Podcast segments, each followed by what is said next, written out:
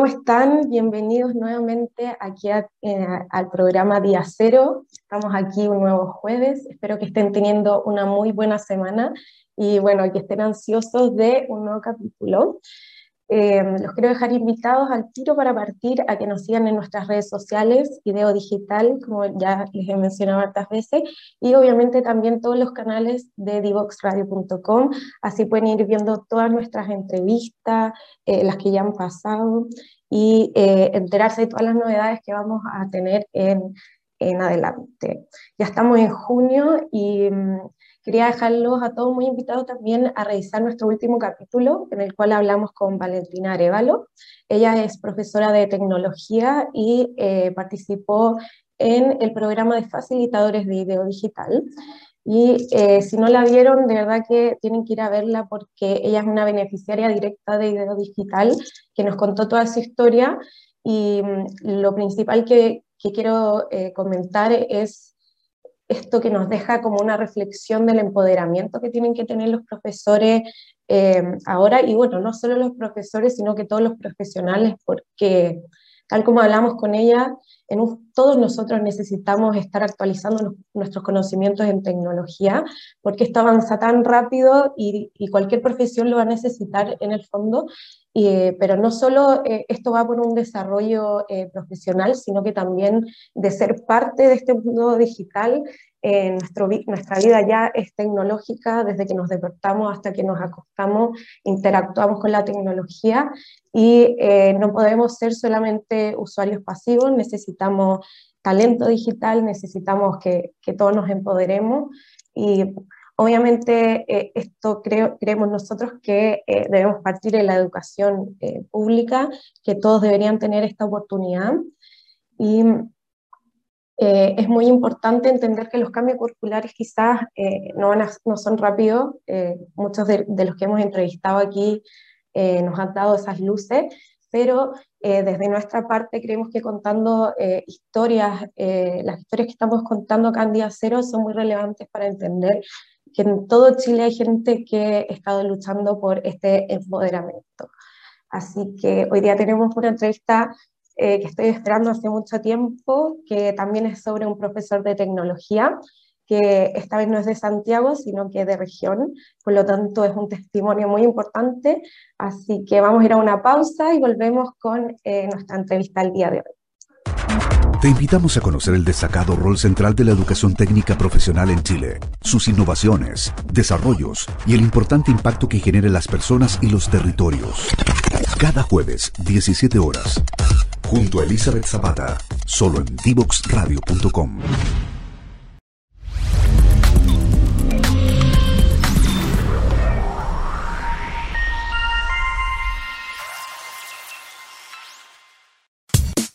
Divoxradio.com, codiseñando el futuro.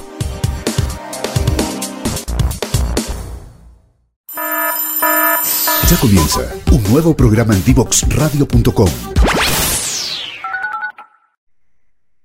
Bienvenidos de vuelta acá en Día Cero. Eh, voy a presentar a nuestro entrevistado del día de hoy. No sé si se acuerdan que en unos capítulos anteriores les contamos que estuvimos en San Nicolás, en la región de Ñuble, eh, celebrando que este año vamos a trabajar con todas las, escuelas, ocho escuelas de, de la comuna de San Nicolás.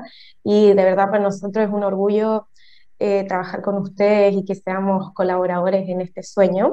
Así que les presento a Juan Flores, él es profesor del Liceo de Excelencia Polivalente San Nicolás y además es mentor en tecnología. Hola Juan. Hola, muy buenos días. Muy buenos días y buenas tardes. Eh, le quiero eh, hacer la primera pregunta. Cuéntanos un poco de ti. ¿Cómo llegaste a ser profesor en una escuela de San Nicolás? ¿Eres de ahí? Eh, bueno, yo me integré al proyecto educativo del Liceo San Nicolás en 2017. Eh, yo soy oriundo de Santa Bárbara, eh, un poquito más al sur. yo me integré al, colegio porque soy profe de matemática y de educación tecnológica.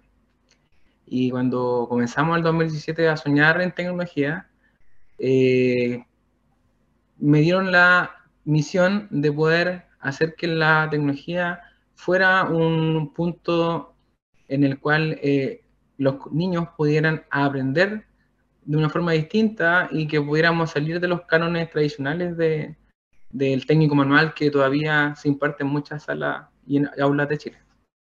Ahí fue mi ingreso. Perfecto.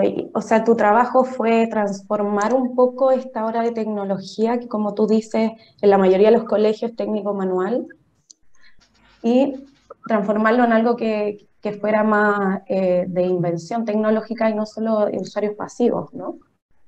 Sí, de hecho ahí entré en, un, en una nebulosa bastante bonita porque me tocó aprender bastante. Eh, yo, en particular, a mí me gusta mucho hacer clases de matemáticas, pero eh, es muy estático en lo que es currículum. Entonces, todos los años enseñar exactamente lo mismo, si bien tiene un, bonito desafío, eh, le falta un, poquito de, de, dinamismo. Entonces, eh, cuando me, hicieron esa solicitud, yo empecé a, ver cómo podía hacerlo distinto, eh, qué había en, en, Internet, qué, qué podíamos desarrollar. Y ahí el primer, eh, lo primero que encontré fue Scratch, programación por bloque.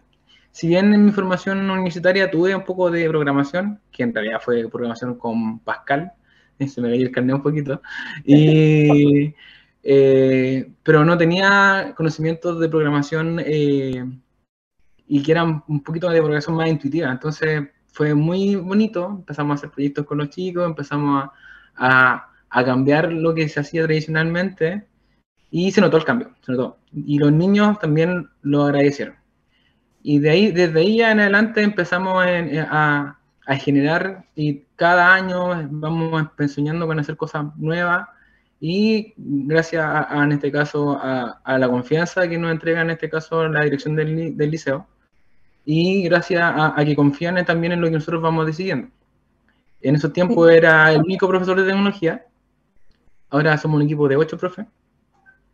Y, y estamos soñando con hacer muchas cosas, así que, eh, pero se, se puede, se puede y hay que obviamente eh, escapar un poquito de lo tradicional, pero sí eh, eh, la invitación y por lo menos hay, hay mucha información y ahí Ideo, Digital es una gran alternativa para todos los profes que quieren eh, sumergirse, ¿cuál es el concepto? Sumergirse en el mundo de la tecnología.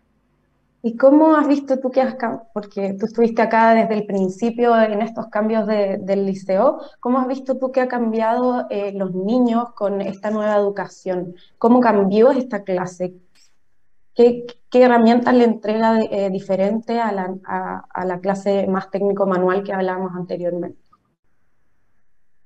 Eh, bueno, en sí la posibilidad de hacer, que es algo súper importante. Es decir, si bien la clase de tecnología tradicional eh, tiene mucho de, manipulación, siempre eran, como, por lo menos como yo lo, vi, eran como cosas muy estáticas. ¿cierto? Hagamos un producto que ya sabemos cuál va a ser el resultado. Eh, y en ese sentido, el, currículum de tecnología permite esa flexibilidad. Si bien vemos el método eh, de proyecto, la metodología de proyecto en distintas fases, nos permite, nos da la opción de poder eh, nosotros decidir a, través de lo curricular qué acciones desarrollar con los niños. Y ahí obviamente en la colaboración con algunos concursos de innovación, ahí hay varios, hay alto currículum que nos ha servido para nosotros integrarlo dentro de la aula de clase, el tema de, poder pensar con design thinking, con metodologías que, que, que son muy, contemporáneas y que le, le, dan mucho sentido a la actividad que hacen los niños. Eh, y junto con eso, ocupar la herramienta desde el pensamiento crítico, pensamiento digital, para que ellos puedan crear esas soluciones, para que puedan prototipar, para que puedan indagar eh, en su entorno y ver qué, soluciones pueden ellos aportar a este mundo que necesita mucho de, gente creativa y jóvenes comprometidos para que podamos tener un, mejor futuro próximo. Totalmente. Y ahí, en ese sentido, eh, que siento que el liceo ha sido igual muy pionero en esto, eh, por lo menos en, en, la comuna. ¿Crees tú que hay mucha brecha digital? ¿Cómo eh, es el acceso de los niños a la tecnología y, al conocimiento también tecnológico? Mm, no ha pasado, estamos en una comuna muy, muy, rural. Eh, San Nicolás es una de las comunas de, de la zona de rezago. Eso significa que hay muchos sectores donde es escasa la señal de teléfono todavía. Eh, se vienen varios proyectos como la carretera, la carretera digital ¿cierto? de fibra óptica que debería ya estar operativa desde fin de año y eso esperamos que pueda mejorar significativamente la conectividad, pero aún tenemos muchos problemas de tipo de conectividad. Eh, para los chicos, eh, venir al liceo, por lo menos, o venir a las clases de asignatura de tecnología es bastante bueno porque también, no vamos a mentir, también tenemos algunos problemas de conectividad, pero son ya menores y, podemos tener, hacer un, problema, un trabajo que, que, se pueda, que tenga una cierta continuidad. Y eso también nos permite que los niños vengan a clases motivados, eh, que puedan aprender a ocupar la tecnología. Eh, con los más chiquitos, sobre todo, nos interesa mucho que sean muy buenos usuarios de ella. Eh, a veces no nos lanzamos directamente al pensamiento computacional y a la programación, sino que, que sepan hacer un correo, que puedan trabajarlo bien y, y, que sepan, porque para nosotros igual es una herramienta, si el chico tiene alguna dificultad, si no, no si no sabe mandar un correo o manda un correo que no es entendible para nosotros, eh, es tiempo y también un, un, tema de frustración para él. Entonces, trabajamos también lo que es más básico en función de que sea una herramienta para todo lo que queremos construir junto con ellos. Claro, porque ahí eh, es bueno como destacar lo que tú estás diciendo de, que finalmente la tecnología no es solamente eh, el computador y código, sino que es aprender a, vivir en un mundo en el que estamos eh, inmersos y muchas escuelas quizás no sintonizan con esas necesidades. ¿Cómo eh, el liceo, cómo incluye la tecnología? ¿Desde qué edad parten y, qué opciones les van dando a los alumnos en, el transcurso? Bueno, el liceo desde ya desde el 2018 ya ha ido innovando en poder eh, entregar herramientas de pensamiento computacional desde prebásica hasta cuarto medio. La matrícula del liceo son de 2.534 estudiantes, bueno, ese era hasta ayer, y, eh, y desde los más pequeñitos eh, empiezan a trabajar con Plobot, algunos conceptos como lateralidad, que avanzar, entonces ellos ya con tarjetita y con este, este herramienta que es el Plobot, ya empiezan a entender el tema del seguimiento de instrucciones y el concepto básico de algoritmo. Eh, también tenemos algunas otras herramientas que nos ayudan a, que los niños puedan aprender a leer junto con las herramientas de Scratch. Eh, los profes ahí se han ido motivando. Ahora con el video digital ya han ido profundizando sus conocimientos para que ellos también, los niños aprendan a, identificar las letras. Eh, este año sobre todo ha sido muy, muy demandante para ellos porque tienen eh, tres primeros básicos, primero, segundo, tercero. Entonces ahí las herramientas digitales son una muy buena opción porque están casi todo el primer siglo aprendiendo a leer. Entonces eh, ha sido un, gran desafío eh, para ellos, pero también lo están implementando. Hay un profe del equipo que está apoyando también la gestión de cada uno de los profesores de primer ciclo. Entonces, eso también nos facilita la opción de poder integrar estas actividades en el currículum. Eh, luego trabajamos con Makey Makey, trabajamos con, eh, con Scratch junto con Makey Makey, y de ahí ya nos llegamos a la enseñanza media, que, en, el cual ya tenemos eh, grupos de trabajo que son un poquito más, más, concretos, en el sexto básico en adelante, que parte acá la enseñanza media o el liceo, eh, tenemos eh, grupos de trabajo en sector básico que nos separamos un curso en varios grupos, y esa es una, oportunidad que nos da los pilares del liceo, que son los agrupamientos flexibles, entonces podemos separar a los chicos por niveles, el que está más avanzado lo, potenciamos y el que va más, disminuido podemos eh, colaborar con ellos para que puedan alcanzar el nivel de logro y llegar al nivel de sus compañeros. Eso estamos en, fase de, preparación y de, implementación ahora en, el mes de junio. Y, en octavo básico ya estamos en lo que, eh, eh, en el piloto es muy importante, estamos trabajando aula, eh, aula abierta. ¿Qué significa aula abierta? Que los chicos pueden elegir un área en particular donde trabajar. Y dentro de la oferta que nosotros tenemos acá en el Liceo San Nicolás, en el Centro de Tecnología y Innovación de Emprendimiento, que son cinco espacios de trabajo, eh, tenemos el área de diseño, tenemos el área de CNC, donde se pueden eh, diseñar máquinas como impresoras 3D, que estamos soñando que los niños puedan construirlas. Eh, tenemos el área de prototipado, el área de Big Data e Inteligencia Artificial y el área de, de programación y ciberseguridad. Entonces, eh, en octavos básicos estamos dando la oportunidad de que los niños conozcan esta área para que el próximo año ya puedan elegir desde la tecnología, desde la metodología proyecto que se nos plantea en el plan programa, una del área en específico donde la cual, la cual puedan desarrollar sus proyectos. Entonces, este año van a, están pasando cada dos meses por, por, por estos eh, módulos que, eh, que le acabo de comentar y, el otro año, otro año ya van a tener la carita cuál es su área en específico que quieren desarrollarse.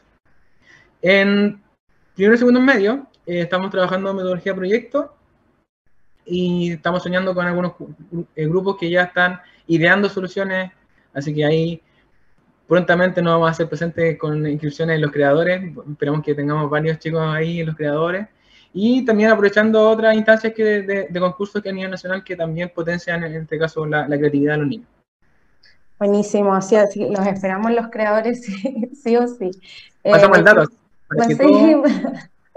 De hecho, el próximo capítulo va, a ir dedicado a, los creadores. Pero oye, eh, para seguir con la conversación, ya nos dimos cuenta que eh, todos los niños en el liceo finalmente aprenden tecnología, pero me gustaría hablar algo de, eh, de IDEO Digital. ¿Cómo crees que IDEO Digital ha impactado a los profesores, a los docentes del liceo y también a los niños finalmente? Bueno, el liceo como es uno de los liceos de... hay dos liceos acá en, San Nicolás. Y bueno, y todos están en, parte de video digital. Nos ha ayudado a integrarnos bastante porque ya eh, eh, ha colocado como un, pilar el poder entender la, la ciencia de la computación. Eh, sobre todo los profes que en un comienzo había una cierta resistencia, resistencia al cambio que, es natural.